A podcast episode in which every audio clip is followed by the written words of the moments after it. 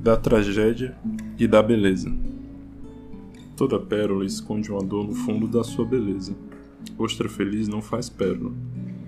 Ostra que faz pérola é ostra que sofre. Porque a pérola, lisa esfera sem arestas, a ostra a produz para deixar de sofrer.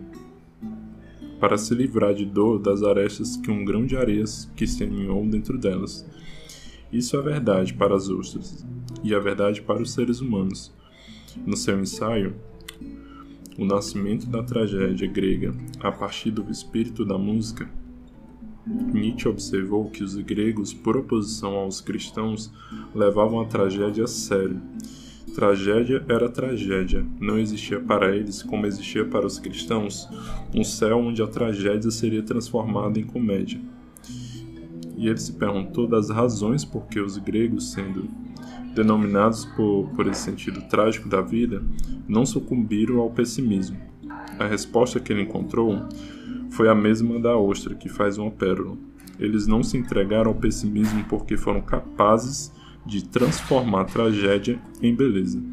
A beleza não elimina a tragédia, mas a torna suportável. A felicidade é um dom que deve ser simplesmente gozado. Ela se basta, ela não cria, não produz pérolas. São os que sofrem que produzem a beleza para parar de sofrer. Esses são os artistas. Beethoven.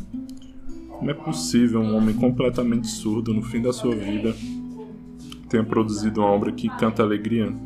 Van Gogh, Cecília Meirelles, Fernando Pessoa.